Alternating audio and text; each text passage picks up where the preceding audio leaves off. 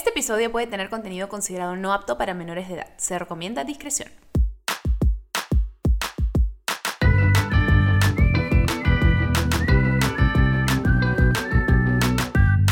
Bebé, escúchame. ¡Oli! ¿Cómo te va este maravilloso, fantabuloso, excéntrico, lindo y especial día? A veces me voy en floro con los adjetivos, pero hoy estoy emocionada, estoy muy emocionada por este episodio. ¿Por qué estoy emocionada? No solamente porque tenemos una invitada que a mí me entusiasma muchísimo, porque es una persona A1 y es una podcaster también que tiene un podcast que, del que yo soy mega fan. Eh, me encanta su contenido, me encanta ella como persona, me parece una persona increíble. Ya puedo decir que aparte es mi amiga. Y déjame decirles, bebés, que en este episodio se han soltado muchas lágrimas. Ha sido un episodio que ha hasta hecho más cercana a nuestra amistad. No sé que eso era posible, pero sí. Eh, bueno, claro que es posible. O sea, todos los días hay potencial para que nuestras relaciones interpersonales, nuestra vida crezca, evolucione, mejore, se desarrolle, etc. Así que claro que es posible, no sé por qué me sorprende, pero no, esper no esperaba que pase de esta manera. Eh, estoy muy feliz. O sea, estoy muy feliz de acompañarlos en este espacio, acompañarlos en este día. Eh, yo sé que muchas veces nos centramos en las cosas negativas del día o cómo a veces nos pasan cosas que decimos, oh, ¿por qué me pasa esto a mí justo en este momento? ¿Quién tiene el universo en contra mío? Pero en realidad, déjenme decirles que yo, bueno, obviamente yo tengo momentos así todo el tiempo, es más, me pasó esta mañana porque estaba apuradísima saliendo para una cita eh, en la embajada, nada más y nada menos para este, un trámite. Y estaba con la hora, pero justa y me topo con una calle cerrada, luego con otra calle, pues me quiso mandar por otro lado, todo estaba atorado y yo decía, ¿por qué? ¿Por qué me pasan esas cosas a mí siempre cuando estoy apurado, no sé qué? Y luego respiré.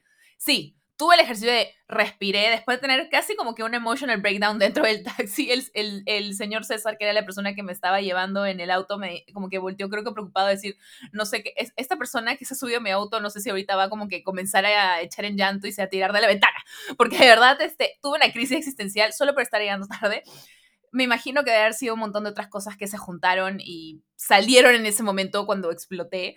Eh, pero en ese momento que hice, respiré, Dije, Diana, María y Barra Raquel, no vas a ganar absolutamente nada entrando en una crisis en este momento.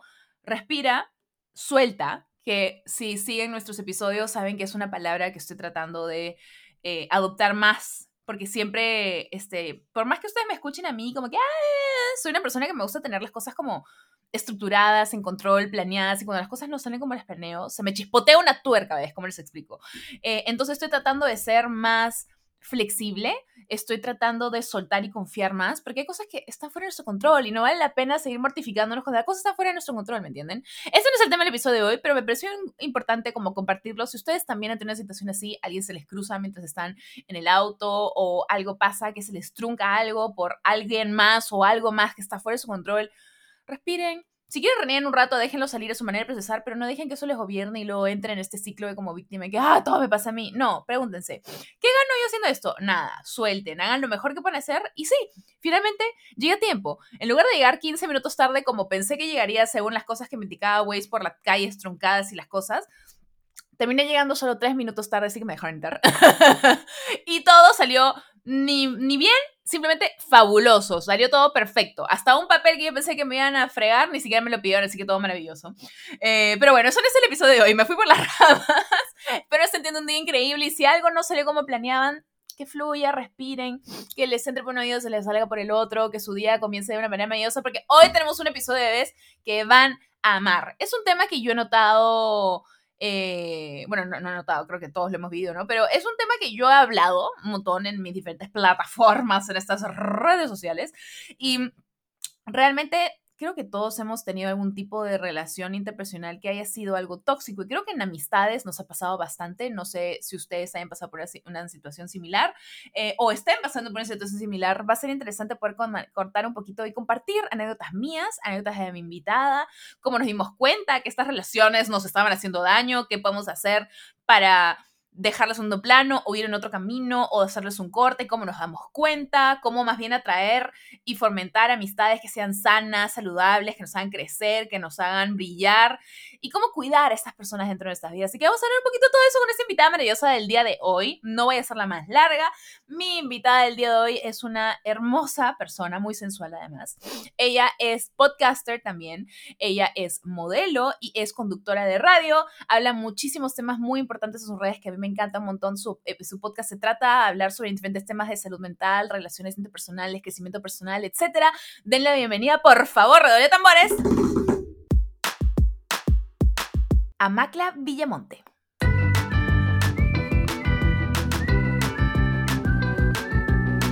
Macla, bienvenida. Amiga, hola. ¡Felicidad! Bebé, hola. ¿Por qué? Bebé, escúchame, Bebé, qué hola. maravilloso que estés aquí. Ya tocaba, ¿ah? Sí. No sé por qué tomó tanto tiempo. Es que creo que una parte de mí pensaba que habíamos grabado episodio, pero es porque grabamos episodio en tu podcast. Así es, así es. Pero algo que no sabías, que no te había dicho, que Mm. voy, a, es- eh, voy a aprovechar este momento para contarte, es que una de las razones por las cuales yo dije, bueno, para la gente que no sabe, yo también tengo mi podcast, eh, de las, una de las razones por las cuales yo dije, de todas maneras quiero tener como que un podcast, fue porque veía el tuyo y decía, yo quiero hacer algo parecido. Y obviamente tu podcast para mí fue como un benchmark y de hecho yo te escribí, yo te dije, hola, quiero ir a tu podcast y hablar. Invítame. Invítame, hola. Existo.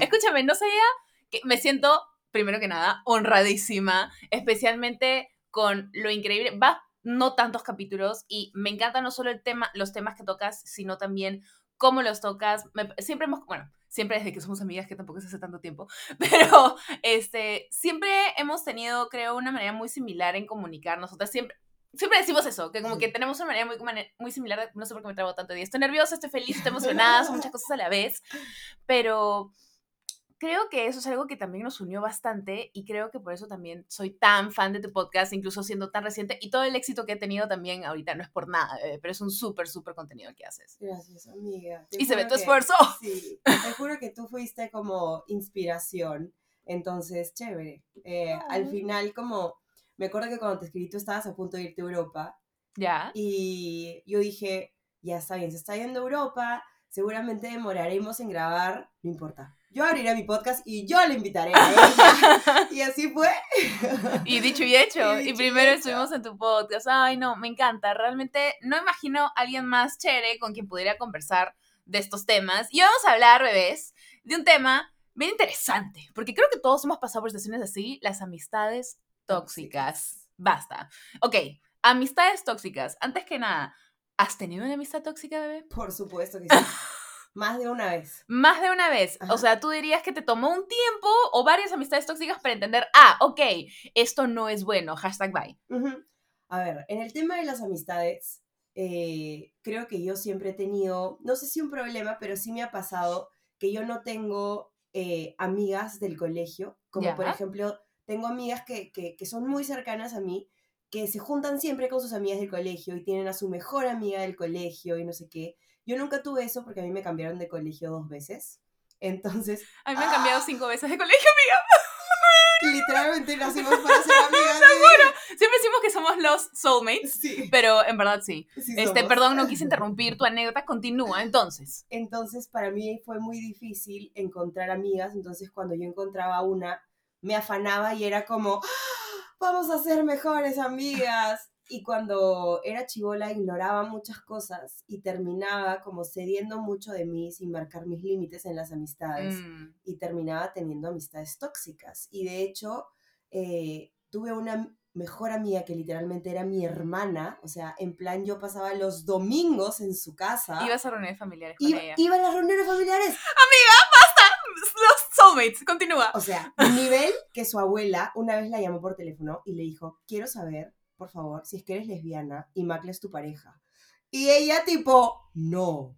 Y para esto mi amiga, cero lesbiana, pues, o sea, amaba a los hombres, tiraba 24/7 creo. Ya. Este, O sea, a ese nivel llegó esta A ese- señora conservadora a claro. pensar, por favor, hijita, dime la verdad, dile la verdad a tu abuela. o sea, a ese nivel de hermanas Claro. éramos. O sea, estábamos todo el día juntas, reuniones familiares, era como literalmente la gente ya sabía que veníamos en paquete, pero yo me perdí en ese paquete.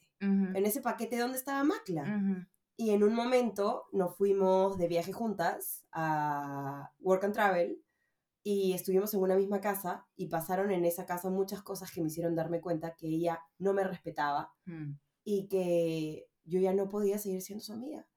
Y fue peor que cualquier breakup que haya tenido con un hombre. Yo siempre digo que ese fue mi peor breakup también. Fue súper duro y fue probablemente el que más me dolió porque es una persona por la que yo sentía que daba tanto y luego me di cuenta, no estoy recibiendo, o sea, a nivel emocional, no estoy recibiendo nada de eso a cambio y me sentí como disposable, como reemplazable, porque para ella fue muy fácil decir como que, "Ay, ya, bueno, pues chao. Y yo era como, yo daría la vida por ti, me pondría frente a una bala por ti y tú me desprendes como si fuera un pañito usado. O sea, fue demasiado, demasiado doloroso para mí, en verdad. Fue el peor breakup ever. Para mí igualito, fue, fue igual, fue súper, o sea, yo lloraba yo le escribía, o sea, literalmente era la de, estaba borracha y le escribes a tu ex, estaba borracha y le escribía a mi ex mejor amiga, a ese nivel, como que no puedo creer, como que lo que, lo que ha pasado, no sé cuántos, éramos hermanas y qué pasó, pero ella nunca, o sea, por más que había sido ella la que hizo un montón de cosas, igual y no quiero ponerme en plan de víctima porque creo que si es que esas cosas sucedieron fue en gran parte porque yo las permití. Y son para algo también. Siempre cada, cada cosa que nos pasa es una elección que tenemos que tomar para algo, Ujú. para que más adelante no vuelva a suceder, o para nosotros que ser como individuos, para nosotros poder reconocer cuándo hay que- hay que poner límites para poder darnos nuestro propio valor, porque si no lo hacemos con las personas que en teoría no nos quieren, ¿cómo podemos Exacto. seguir con nuestras vidas? Tal cual. Y también mis reacciones a cómo ella, la- a las cosas que sucedieron. Ya bueno, lo voy a contar ya. Amiga, cuéntalo. Yo voy a contar lo mío, así que tú dale con todo. Nos fuimos juntas a Work and Travel. Cuando nosotras nos fuimos, estábamos en plan hermanas, vamos a pasar el mejor, bueno, invierno, porque nos fuimos para la nieve. El mejor invierno de nuestras vidas va a ser increíble, no sé qué. Y en esta casa éramos siete hombres y tres mujeres. Una argentina, ella y yo. Eh, y, en, este, en, esta casa, que era una casa gigante, habían estos chicos que eran peruanos y habían dos argentinos. Y como la casa era eh, grande, pero éramos un montón de personas, eh, nos, y éramos solo tres mujeres, los chicos nos dijeron, vayan ustedes a un cuarto de tres. Y tú y ella compartan cama. Y yo y ella compartíamos cama. Era una cama king en donde dormíamos las dos, toda la vida habíamos dormido juntas, no nos importaba No era algo tan grave. y en una cama individual dormía nuestra amiga argentina. Y ese era nuestro cuarto. Ella se enamoró de un chico. ¿La amiga argentina o tu amiga tóxica? Mi amiga tóxica. ¿Cómo Sí. la vamos a llamar? Hay que poner un nombre para decir la amiga tóxica. Este, no sé, ¿qué nombre es tóxico? Britney. Porque toxic. Me gusta. queda. Ok, queda. Ok, entonces Bueno, Britney. Y Britney, este, y yo compartíamos cama. Pero ¿qué pasa? Britney había venido, cuando ella, cuando llegamos a, a- a Aspen, a Colorado, ella tenía una relación con un chico. El- ella pisa literalmente Colorado y el chico la llama y le dice, no puedo, con relación a una distancia, terminamos. O sea, después de 35 minutos. Después, ajá. Pero nosotras ya habíamos quedado que íbamos a compartir cama. Y las reglas que ella me había puesto, porque ella pensaba que la pendeja iba a ser yo, era, por favor, nada de meter a la gente al- a la cama. Y yo, ¿cómo se te ocurre? O sea, jamás en la vida haría eso, bla, bla, bla. Long story short, O sea, no con ella ahí, pero si no está, yo sí la metería en la cama. a la cama compartida, que No, yo pues, y ella compartíamos. Sí, pero le cambio las sábanas, no sé. Ya, bueno, si le cambias las sábanas, puede ser. O sea, en algún lado ibas a tener que hacer tus cosas, ¿no? O sea. Pero por eso había un mueblecito abajo. Ah, ya, no sí sé, había dónde. Ya, está bien, entonces comprendo. Ok. Este, y la cosa es que ella se enamoró de este chico de la casa, Ujú. Ah, y el de la casa. uno que estaba dentro De la los casa, siete. De los siete, Ya. que él también tenía su propia cama y su propio cuarto. Ah, ya, pues que vayan a tirar ya. Ya, ok. Ya. Pero ella lo metía a mi cama y yo encontré desde calzoncillos usados hasta condones usados. Me fui de la casa porque no podía más con la falta de respeto, por más que yo le decía como, no, o sea, habíamos quedado en algo, no puedes hacer esto. Aparte fueron las reglas que ella puso. Claro. O sea, aplican para ti, Obvio. pero no para ella. Claro, porque Ya. ella pensó que la pendeja iba a ser yo, pues, porque ella Mm. iba con flaco. Entonces ella dijo, ay, no, estoy enamorada, entonces yo no voy a hacer nada ya. Entonces, obviamente puso las, las reglas de antemano que al final ella terminó rompiendo. Y yo jamás. Entonces, este, se enamoró del chico, no sé qué, pasaron todas estas cosas. Y yo me fui de la casa en un momento porque ya no aguantaba más el ambiente tóxico en donde ella literalmente agarraba y le me decía como que no le importaba, que lo iba a seguir haciendo. Y yo como, te estoy diciendo que me molesta, te estoy diciendo que no está bien, te estoy diciendo que es una falta de respeto, te estoy diciendo que yo no puedo seguir encontrando condones usados debajo de mi almohada en donde me echo a dormir, ¿me entiendes? Claro. Y ella como que, ah, puta madre, Macla, ya basta, eres una dramática, como que... Me, me Gaslighting, gaslighting, te está volteando la torta. Me estaba volteando la torta. Que la loca eras tú. Exacto. Este chico terminó odiándome también. Yo creo que el chico también tu- tuvo mucho que ver. Ella se dejó también como que llevar por las cosas que el chico le decía. Me terminaban robando mi comida, me terminaban quemando de planes, terminaban como juntándose para rajar de mí porque el chico había ido con su primo y con su mejor amigo. Entonces era como un ambiente bien hostil en donde Escúchame, yo... qué duro estar viviendo en esa casa. Exacto. Y yo me fui de esa casa Hiciste lo correcto, yo hubiera hecho lo mismo, creo. fui de la Espero, casa. quiero creer. Exacto. Y estuve principalmente una semana con unas amigas y una semana con un amigo mío argentino que también me dio casa. Le dije a Britney que cuando yo regresara, lo único que quería es que por favor esto no volviera a suceder. Que yo me iba a ir, iba a darle espacio para que ella cambiara las sábanas, para que ella arreglara lo que tenía que arreglar con el chico, para que vieran cómo iban a hacer, pero que por favor yo regresaba a la casa y que yo no quería volver a vivir más esta situación. Y me fui dos semanas, no le avisé cuando iba a regresar. Y cuando regreso, guess what?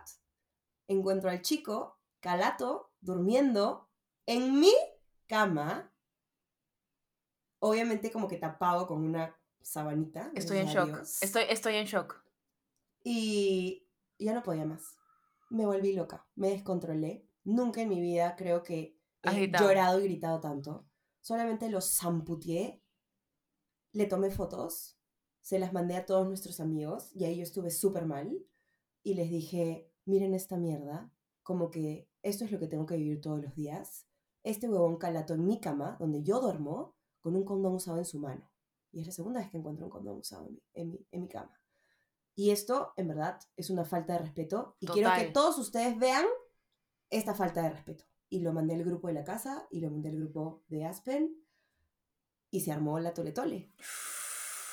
Porque habían dos bandos. Claro. Team Macla y Team Britney, en donde mis acciones hicieron que ella pudiera ponerse en plan víctima, como Claro. No puedo creer que Macla haya mandado esta foto. Está invadiendo mi privacidad, quién sé qué, ¿verdad? Y claro, no dice todo lo que te causó llegar a ese punto de quiebre, porque sí, evidentemente no actuaste bien, pero no es que estás loca y salió de la Claro. nada, o sea, evidentemente ahí hay algo que tienen que conversar. Pero no, ella dijo, la manera de solucionarlo es ponerme el rol de víctima. Exacto, ¿Qué es lo que siempre hacen, creo, estas personas cuando se sienten acorraladas? exacto. Bueno, terminó la amistad ahí. Yo aguanté creo que un mes más, el peor mes de mi vida. Un mes en donde ¿Pero te quedaste incluso ahí? Yo no tenía de otra. Ay, o sea, intentaba igual qué irme. estrés. Intentaba irme cada vez que podía de la casa y dormir en otros lados, pero tampoco era que yo podía seguir durmiendo en, los muebles de mis amigos. ¿me Claro, no, no es una... O sea, y no es justo que tú eres la que tenga que también tomar esa dura decisión de, ¿sabes qué? Voy a ir a caerle al solo porque no tolero estar aquí. Horrible, horrible. Fueron Y no había nada de empatía de ella con respecto a eso. O sea, cuando te ha visto irse, no dice, oye, en verdad, sorry, veamos qué podemos hacer, llegar a un punto medio, no sé, algo. Nada. O sea, Didi, nada. Mm, Y yo como que me, me sentía demasiado dolida. Y, o sea, el plan había sido ir las dos juntas y terminamos peleadas y terminé siendo, o sea, o así me sentía yo, siendo desplazada por un hombre. O sea, el lugar que yo había ocupado en su vida, o sea, como si te hubiera sacado la vuelta. Y un pata que acababa de De conocer y tú conocer. eras su amiga de toda la vida. Exacto. Pucha, qué fuerte, qué duro. Feo. Y hasta me enfermé físicamente. O sea, terminé en la clínica, me daba sarpullido. Nunca en mi vida había somatizado tanto una emoción como en ese momento. Literalmente me daba sarpullido, tenía fiebre, me enfermaba. Yo en esa época no me enfermaba nunca.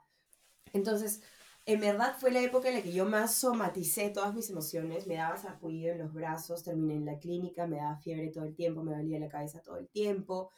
Incluso mis huesos estaban tan débiles que un día me tropecé, o sea, la tropezada más estúpida del mundo, y me rompí el talón. Un día antes de irme, cuando en el Work and Oh. Travel tú dejas de trabajar y al día siguiente tu seguro ya no...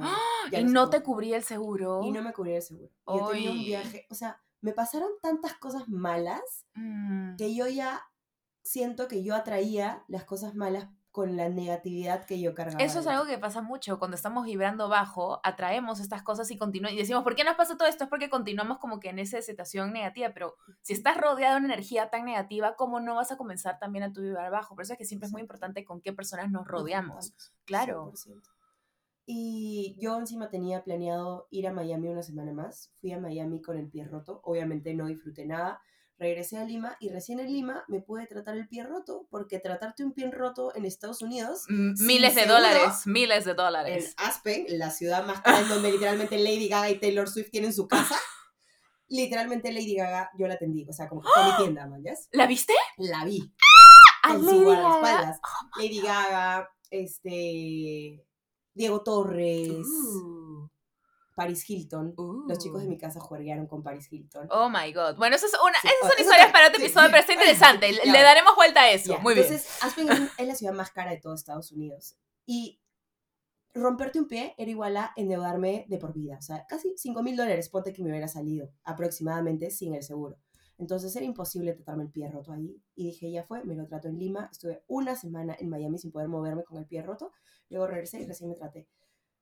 Y luego, un año y medio después, o dos años después, tres años después, ella fue a un, eh, como un retiro espiritual. Ya. Y Tuvo él- una epifanía. y tuvo una epifanía Ya. y regresó pidiéndome disculpas. Ah, ok. Entonces Britney ya no es Britney. Ya. En O sea, Britney, momento- Britney es Britney, pero Britney came back. claro. Como que hizo el trabajo. Exacto. Ya. Y, y regresó, sí y no. Ya. Y, y obviamente yo le dije, te perdono, no hay Claro. ningún problema. Y, pero no llegamos a ser tan amigas todavía porque él seguía con este chico, que este chico también era como medio tóxico. Y luego cuando terminó con el chico, un año después, recién volvimos a ser amigas. Hmm. Y cuando volvimos a ser amigas y empezamos a parar juntas de nuevo, me di cuenta que yo no había cambiado. Mm. ¿Qué tipo de cosas te hizo darte cuenta que no había cambiado, por ejemplo? Porque ya hablamos de lo de no respetar eh, decencia normal entre personas y también respetar cuando otra persona te dice, oye, esto no quiero, esto no es lo que merezco, me incomoda y básicamente zurrarte en eso. ¿Fueron ese mismo tipo de actitudes las que comenzaste a ver aparecer? Ok.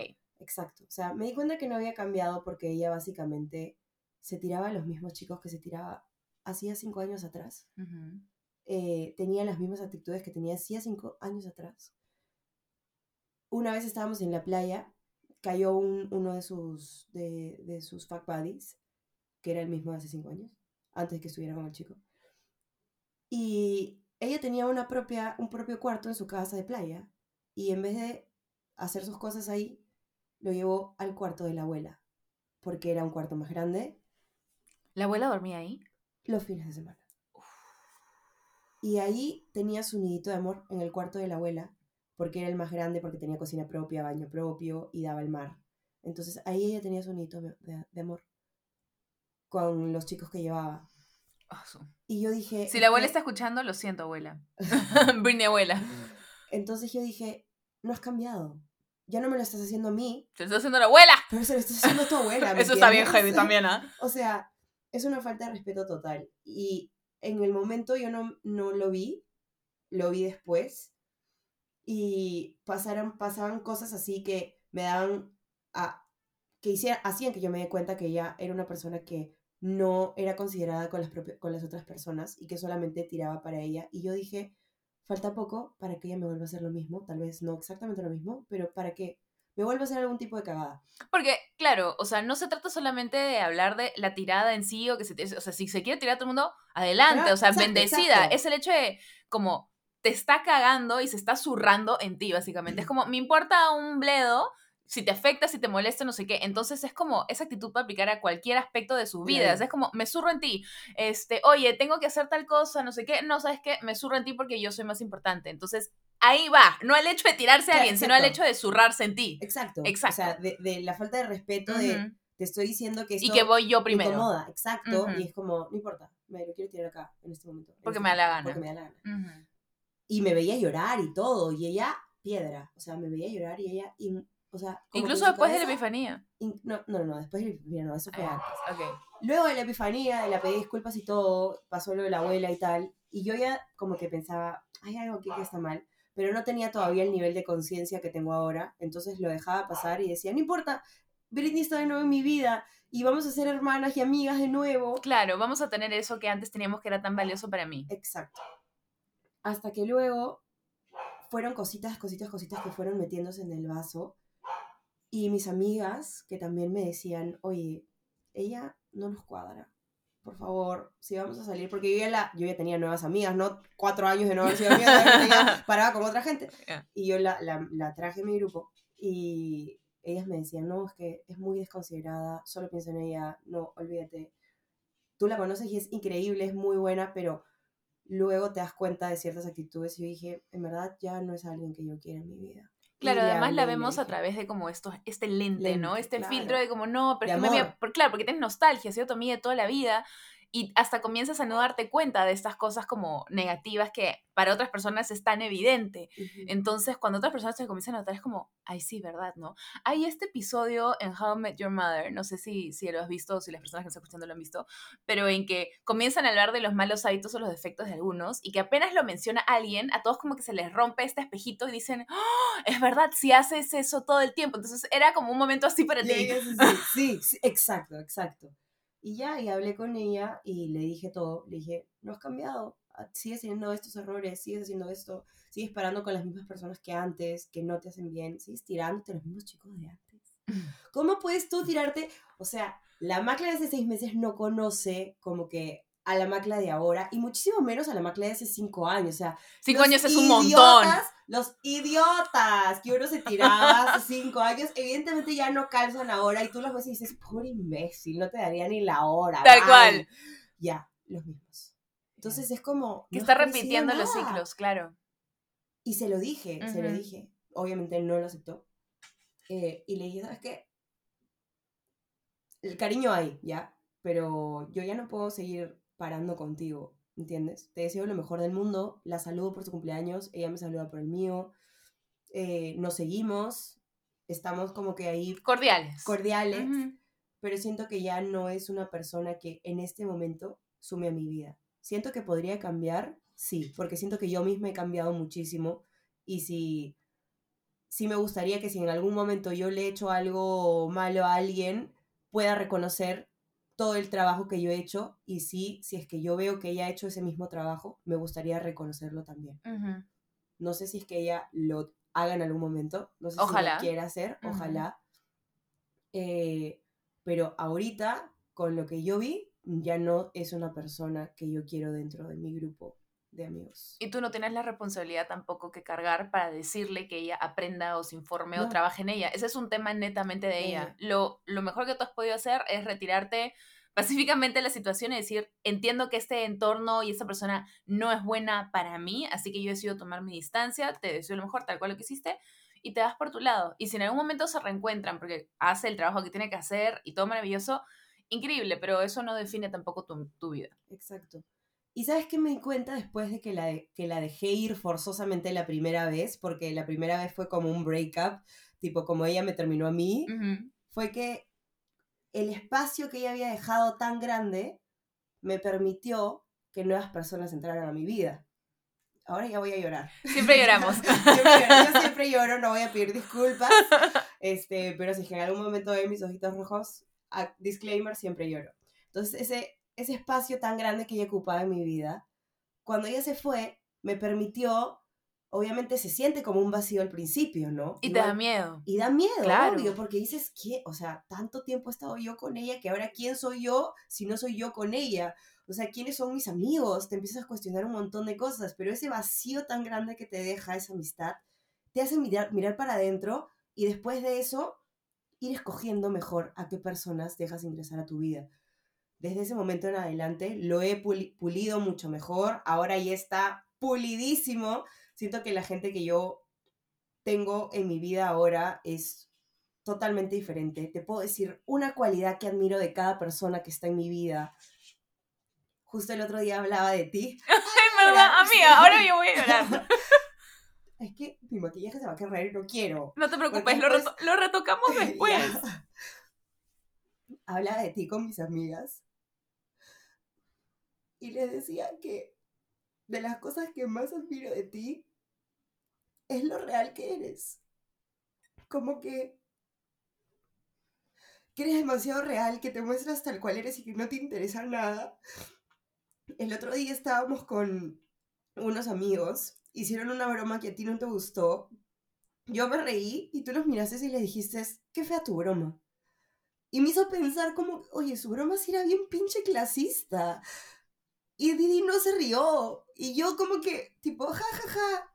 Y como que sí lo sentí incómodo dentro mío, pero dije por fuera, ja, ja, ja. Y tú como, no, no me voy a reír de esta broma clasista, mañas. Y le dijiste, qué fea tu broma.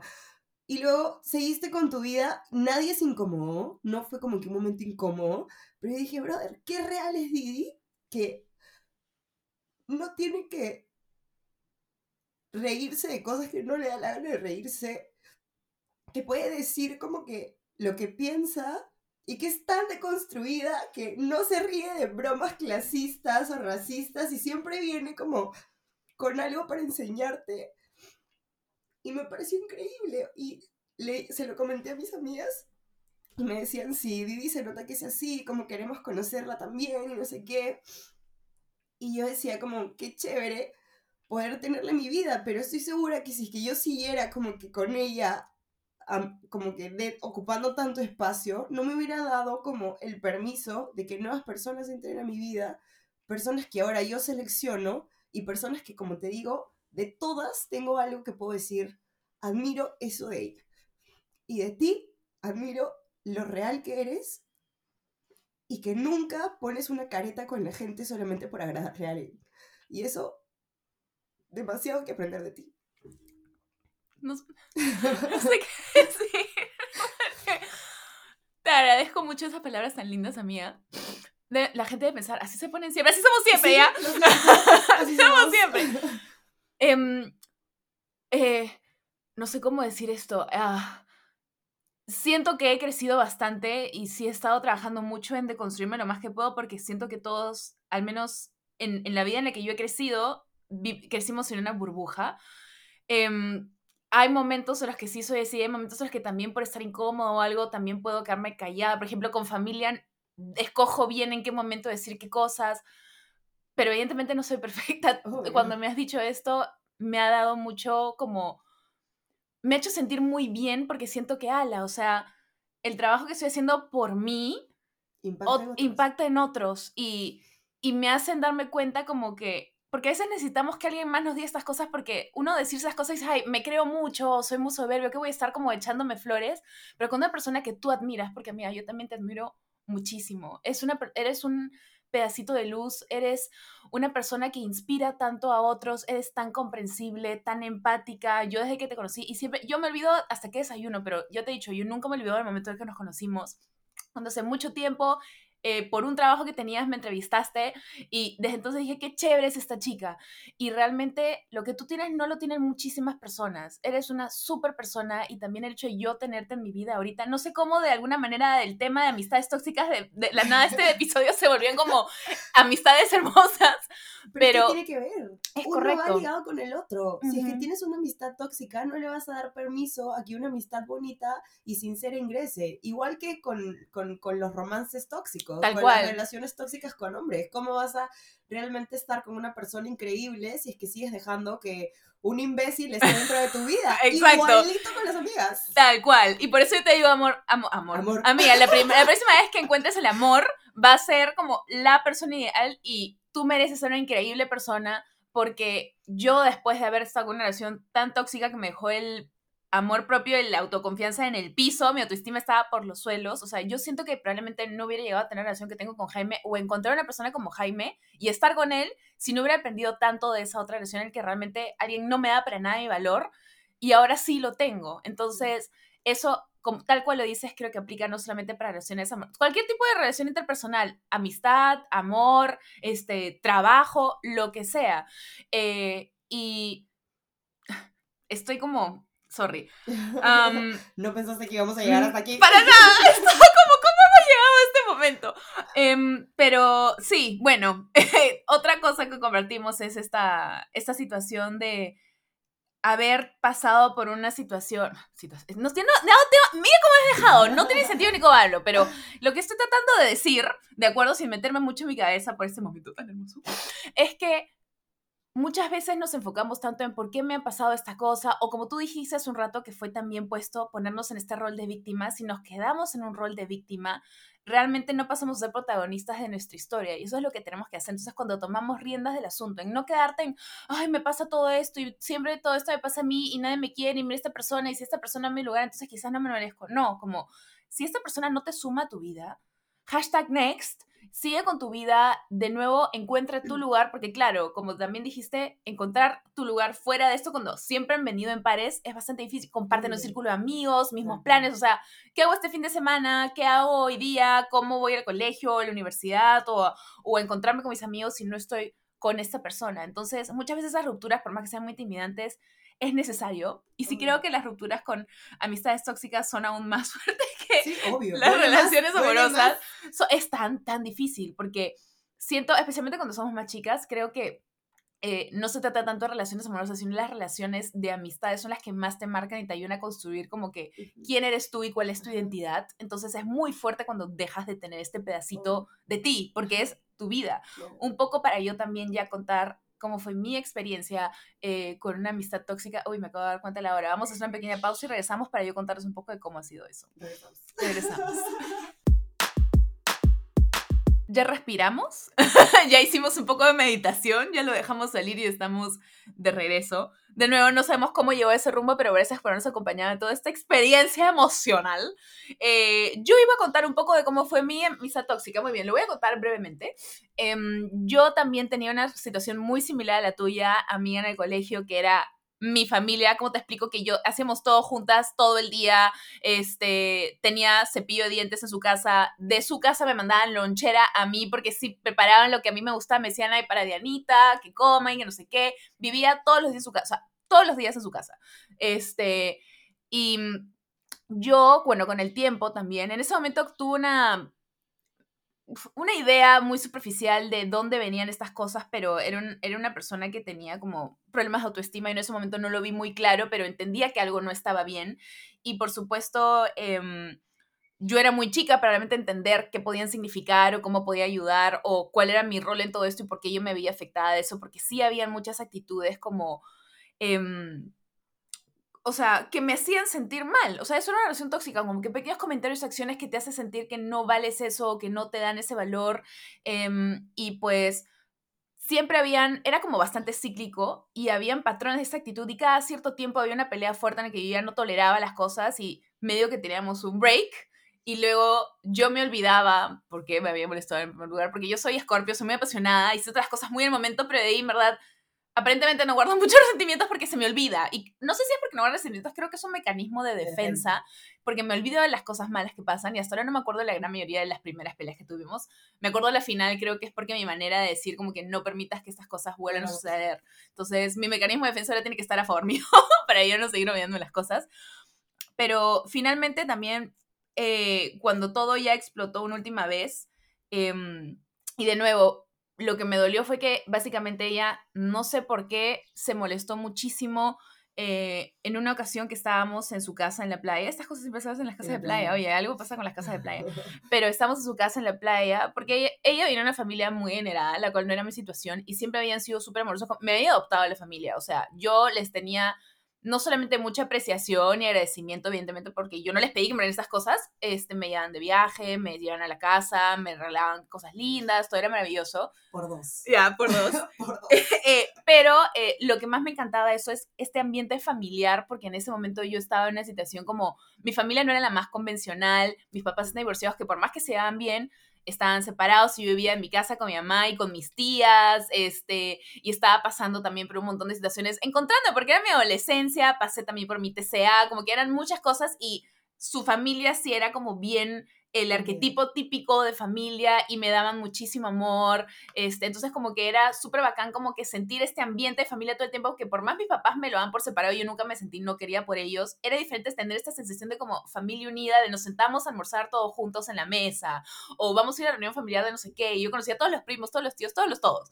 Entonces era súper lindo y sus papás eran como padres, mm, su mamá fue mi madrina de confirmación, como mi padrino había fallecido hacía muchísimo tiempo, yo le dije al tío que él era mi padrino de en adelante, como que todo era como, era súper feeling, o sea, su hermano, sus hermanos mayores eran como mis hermanos mayores, o sea, era bien bonito todo.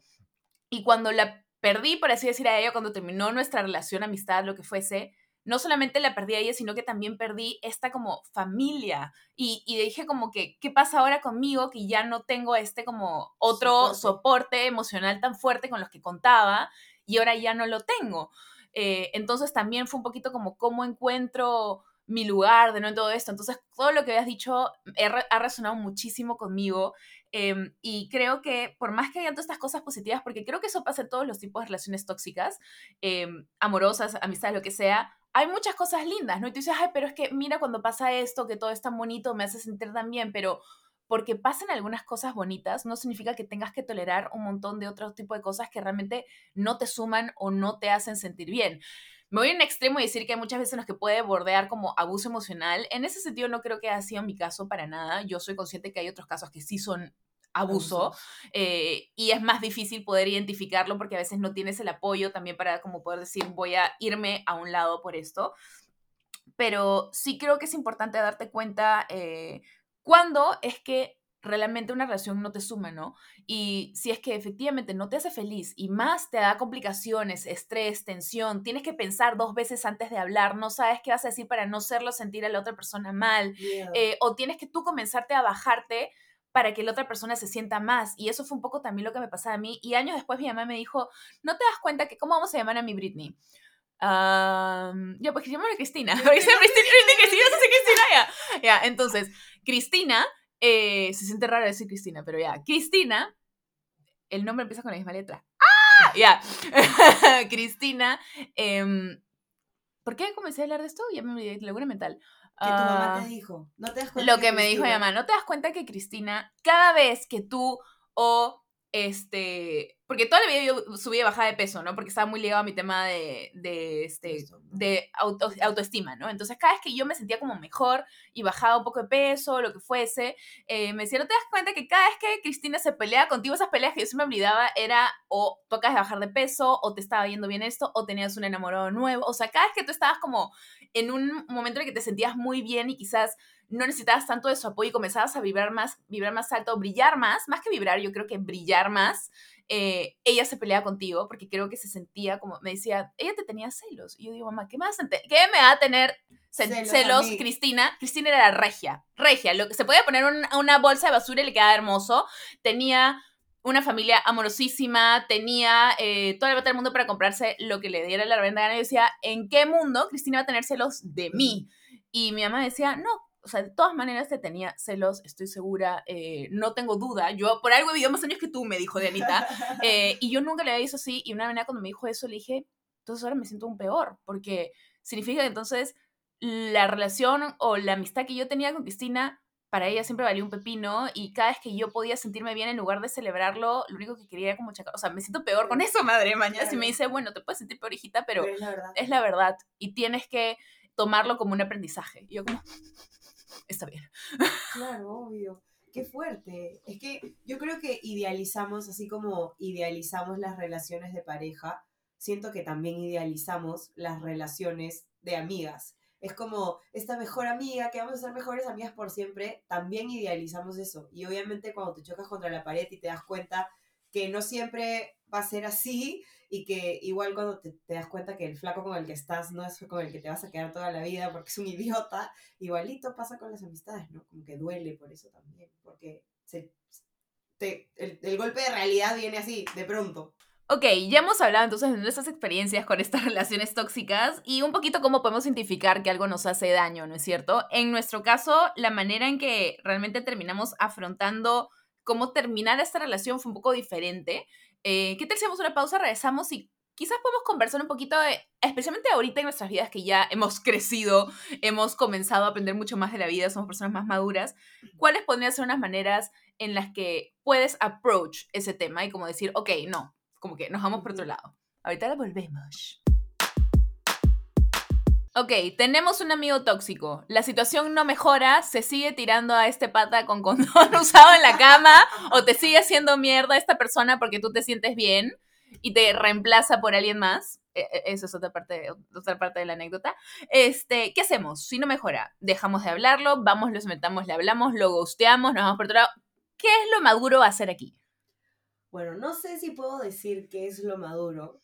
Siento que igual y cualquier cosa que digamos es como va a ser difícil de hacer. O sea, si bien digamos como que habla con esa persona y dile, sabes que en verdad ya no te quiero más en mi vida, lo siento, bye, por tal y tal y tal razón. Eh, o ya sea que simplemente les digamos, déjalo ir poquito a poquito, progresivamente, hasta que, chao.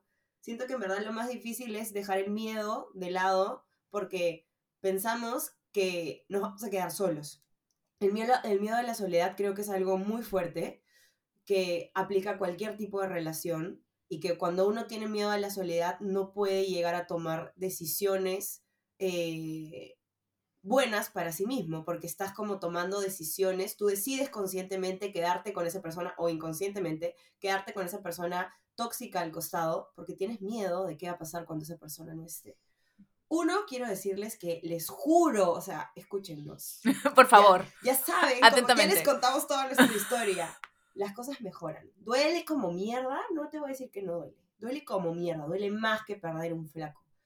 Pero aprovecha esa oportunidad en donde todos tus pedacitos están en el suelo y te sientes ultra vacío y dices, miércoles acabo de perder a una persona importante en mi vida, para que al momento que cojas todos esos pedacitos y los vuelvas a reconstruir, los pongas en el lugar en el que deben ser y, y, mejores, o sea, mejores la, la, construcción que tienes de ti, o sea, aprovechar y verlo como una oportunidad para ser una mejor persona, para elegir a mejores personas en tu vida.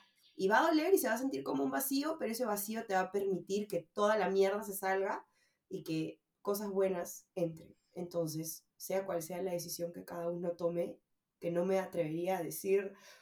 Esta es la manera. Esta es la manera. Claro. Solamente que sepan que, que va a doler, pero que hay luz al final del túnel.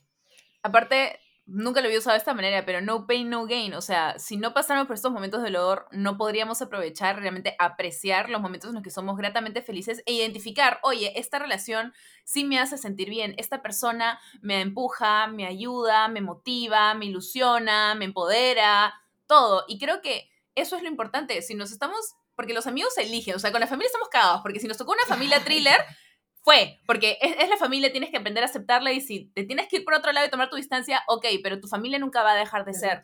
Los amigos tú los eliges. Entonces, ¿por qué vas a ir conscientemente a elegir a alguien que no te está haciendo bien? Yo entiendo que es difícil, lo hemos conversado, es difícil y si el miedo gobierna tus decisiones, entonces no, yo personalmente, en base a mi experiencia, eh, porque yo no lo sé todo, simplemente estoy hablando desde mi experiencia, nunca va a ser la decisión correcta porque si el miedo gobierna esa decisión, entonces no va a ser una decisión para crecer, para mejorar, para lo que puede ser algo positivo. En cambio, por más que intimide y asuste aún más, si tú tomas una decisión en base a lo que tú quieres, en base a lo que te hace feliz, lo que deseas, lo que te entusiasma, eh, por más que sea más difícil, va a ser lo que mejor te dé resultados, porque estás enfocándote en ti. Y no es ser egoísta. Vas a decir, ay, ¿por qué me enfoco en mí? ¿Qué pasa con la otra persona? No, en ese tipo de cosas hay que ser egoísta y ser egoísta es lo mejor porque también, evidentemente, si la otra persona no te está sumando y tú estás sintiéndote como mierda, no estás siendo tampoco un buen amigo para otra persona porque no estás en calidad de ser buen amigo o soporte emocional para alguien más. Entonces no es lo egoísta, es lo responsable. Em, yo sé que todas las situaciones son diferentes, pero yo creo que en general lo que sea correcto, entre comillas, va a ser lo que tú sientas que es correcto desde una situación em, tomada con madurez, con seriedad y con una intención buena, no desde el miedo, que más bien sería la intención como mala, porque, o más bien la vibración baja, eh, porque no es una mala intención tampoco. Básicamente, toma la decisión en base a lo que a ti te haga feliz y si esta decisión dolorosa es acercarte y hablarle o tomar tu distancia y simplemente irte por otro lado, no escapar de tus problemas, pero decir, no, yo no puedo enfrentar a esta persona en la cara, prefiero hacerlo o por teléfono, o por texto, lo que tú sientas que es correcto y que va a ser la mejor decisión, va a ser lo mejor, pero tómala de una manera consciente y bien pensada, no lo tomes a la ligera. Y yo te apoyo, mano, mana, mané, o sea, con todo. Aquí estamos. Aquí tu estamos. historia, escríbenos, dinos. Ya dejé esa amiga o amigo tóxico de lado y, y en unos mesecitos van a aparecer nuevas personas. y lo celebraremos, porque en realidad es muy bonito cuando te das cuenta, cuando miras a tu alrededor y te das cuenta, ahorita yo estoy mirando a mi alrededor, y te das cuenta que estás rodeado de personas hermosas, personas que te suman, personas que con las que pueden hacer sueños juntos. Em, hablando ahorita justo de Macla, en la segunda vez que nos hemos visto y hablado en persona, comenzamos a hablar de los sueños de la otra, cosas que podemos hacer, cosas en que queremos cambiar el mundo, o sea, y poder conectar de esa manera con alguien y poder saber que tienes el espacio en tu vida para poder recibir a personas así, creo que es invalorable. Así Sí. que desde mi experiencia se los recomiendo.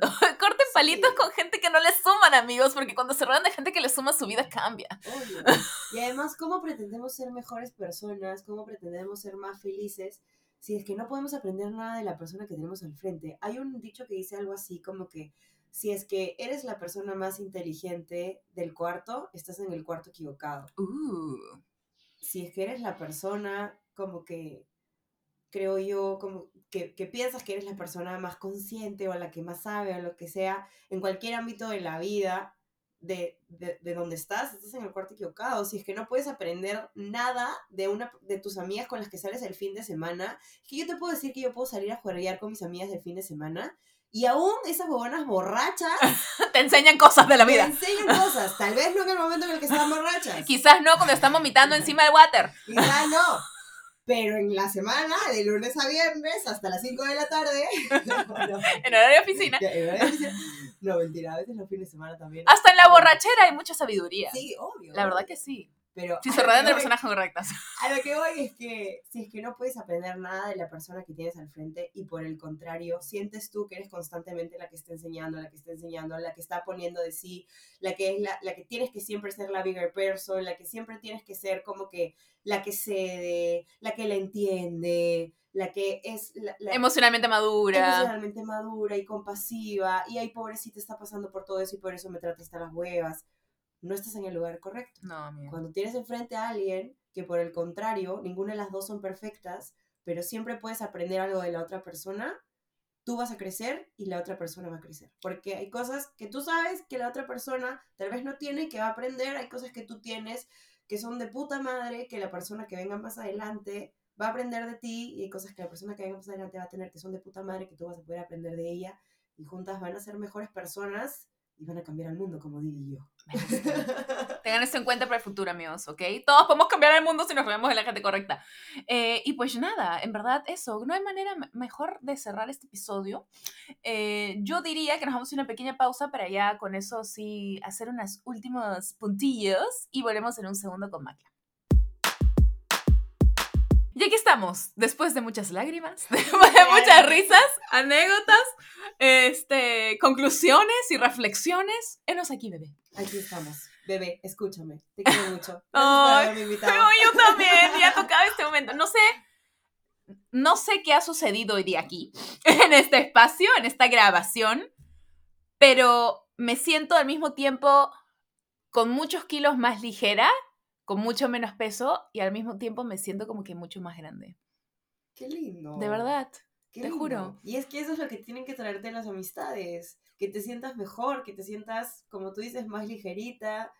Y, y con esto, una cosa que me dijo mi hermano la vez pasada, que le estaba contando esta historia, es que... Que lo conocí la vez pasada, el hermano que conocí, mi sí. hermano, Mi hermano, mi hermano es la cagada. Este, él me dijo algo así como, eh, decía hace un ratito yo lo de idealizar a las mejores amigas y me, podía, y me ponía a pensar como, es que yo no quiero tener con Didi, si es que Didi llega a ser como que una persona que se llega a quedar por siempre en mi vida, yo no quiero tener con Didi lo que tuve con Britney, para nada. porque ya no siento la, esta necesidad de que tengo que tener una mejor amiga. Entonces no busquen un reemplazo, es lo último que diría. Me gusta, me gusta esa reflexión. No idealicen a la mejor amiga. No tienes por qué tener una mejor amiga. Puedes tener varias amigas que te suman, que son buenas, que igual se van a quedar por siempre en tu vida, pero tal vez no son tu mejor amiga. ¿Entiendes? Así como el amor de tu vida y tu príncipe azul. O sea, no necesariamente tiene que ser así. Podría ser la tía soltera chévere Sí. y ser feliz así. Y de la misma forma, si es que llega una persona que se vuelve como que tu mejor amiga, bacanazo, pero no intentes llenar un vacío con otra persona, porque puedes ser total y completamente feliz con varias amigas que son increíbles, pero que tal vez no son tu hermana del alma, inseparable, no necesitas... Hermanas tenerlo. siamesas. Exacto, no necesitas tener eso. Entonces, yo siento que no necesito, como que si es que esta amistad sigue trascendiendo, yo sería feliz con que seamos amigas toda la vida y con eso no, no, no te estoy comparando con la relación que yo tuve con Britney, ¿me entiendes? Es como, simplemente estoy felizota de que tú, Didi, puedas estar en mi vida el tiempo que te vayas a quedar, que espero que sea un culo, que, que espero que sea por siempre en las siguientes vidas y que sigamos aprendiendo la una de la otra. Este, pero eso, mi última reflexión sería eso, lo que me dijo mi hermano, que no es necesario tener un mejor amigo, puedes tener varios amigos buenos, Sí. que es más importante que tener una mejor amiga o mejor amigo que tal vez no te suma tanto. Claro, porque en realidad cuando se trata de amigos no se trata tanto de cantidad, sino de calidad. De calidad, obvio. Totalmente. Y, por ejemplo, ese es mi caso, o sea, eh, yo no tengo una gran, o sea, la mejor amiga de todos, tengo como que varias que son mi mejor amiga o mi mejor amigo, mis mejores amigos de algún lado, tengo mis mejores amigas o mi mejor amiga del cole, tengo mis mejores amigos de la universidad, tengo mis mejores amigos de la vida, tengo mis mejores amigos de, no De sé, las redes. de las redes, tengo de mejores, o sea, y es lindo rodearte de gente muy linda y es más, sabes que yo ya casi ni uso como la frase porque siento que como que son, son mis amigos y no son tantos, entonces son mis amigos y les, los tengo en un nivel como de tanto aprecio y tanto valor porque sé que me suman mucho y que sé que puedo contar con ellos eh, y que yo veo, por ejemplo, otras personas cuando me hablan de sus amistades o noto algunas acciones en que yo me doy cuenta, como, no quiero volver soberbia ni nada de nuevo, pero como que me doy cuenta, ah, identifico esto y como esto no es realmente como un buen amigo o un buen apoyo para esta persona, pero no es mi tampoco posición irme y decir, oye, ¿sabes qué? Tu amigo como que no sé cuánto. No, o sea, simplemente yo le digo, ay, no, como que esta persona, como tus amigas, como que esta persona me cuadra tanto, mejor salgamos como nosotras y ya. Claro, Pero no le voy a decir, esta persona te sumando, No. termina con él, mañas. claro. Este, y ya. Pero sí, o sea, si tú me dices, ay, pero yo soy rara porque no tengo una mejor amiga, no tienes que tener una mejor amiga. O sea, con, con tal de que estés rodeada de personas bonitas que sumen, ya estás. Ya tienes tus mejores amigos. Exacto. Bueno, eso estamos regio. Bueno, bebé, ya para como cerrar, me encantaron nuestras reflexiones finales, pero quiero más bien darte este momento para que nos cuentes a todas las bebés eh, dónde más podemos encontrarte, dónde más puedo seguirte en todas las cosas que hagas. ¿Cuándo va a salir esto? Ah, ah, el miércoles. Ah, ahorita. Sí. Ya. Bueno, me pueden seguir, arroba estoy así en Instagram, también pueden seguir a mi podcast que se llama Cuestión de Cuestionar, es un podcast de crecimiento personal en donde hablo de un montón de temas como las emociones, eh, la relación con el cuerpo, que de hecho es el podcast que tengo con Didi, la relación con la comida, que es otro que tengo con Noel Águila, cómo cerrar ciclos de manera efectiva, qué pasa cuando tus sueños, los sueños que tenías no se cumplen, eh, cómo llegar a ser la persona que eres, un montón de temáticas, así que pueden ir a seguir mi podcast, se llama Cuestión de Cuestionar, está en Instagram, en TikTok, en YouTube, en Spotify y en Apple Podcast. Me encanta. Y lo van a amar. Si les gusta este podcast, van a amar igual o más el de Macla, porque es maravilloso. Y vayan a seguirla en todos lados porque se van a enamorar de ella, así como yo me he enamorado de ella. Porque la amo. Te amo, amiga. Mm. Bebé, te amo. Bebé, te amo. Ese es el nuevo. Ese va a ser nuestro podcast. Si un día sacamos un podcast juntas, bebé, te, amo. lo amo. Me, encanta. Escorpianas, no, sería escorpianas. porque tú- Escorpianas. porque tú eres sol escorpio y yo Sí. soy ascendente escorpio. Es correcto. Entonces, ahí está el match. It's true. ¿Y tú algo tenías Sagitario o Capricornio? Capri, la Capri. Ya. ¿Y Y yo soy también este, Luna Capricornio. Ahí está. Ahí Conectamos estamos. con las emociones, el- por las emociones Basta. de la misma forma. Y de la nada los últimos días nos hemos dado cuenta como hoy día nos pusimos el mismo outfit en la mañana, ayer, ¿cuándo fue el otro día también algo así? bueno, no nos sé, pero... las mismas cosas. O hablamos las, cosas, las mismas cosas al mismo tiempo. No te gusta ceviche y a mí tampoco. Sí, no. Lo siento, Perú. no nos odien. No nos cancelen, por favor. Nos gustan otras cosas. Sí. ¿ya? Amo la carapulcra, amigos. y la gallina forever.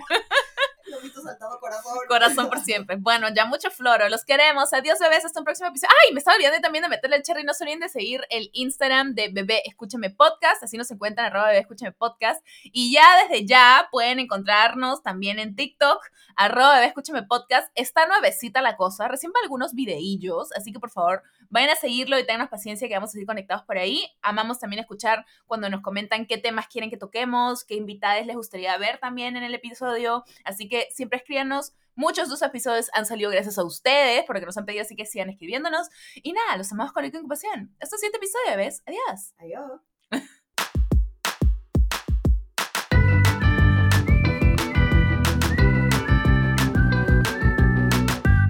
Bebé Escúchame. Agradecimientos especiales a Mim La Fábrica, que ha producido para nosotros todos estos jingles que han escuchado durante el programa. Mil gracias, mil puntitos. Y abajo les dejaré sus datos para que los contacten. Cualquier duda, síguenos por el Instagram, Bebé Escúchame Podcast, y nos vemos en un siguiente episodio. Adiós, bebés.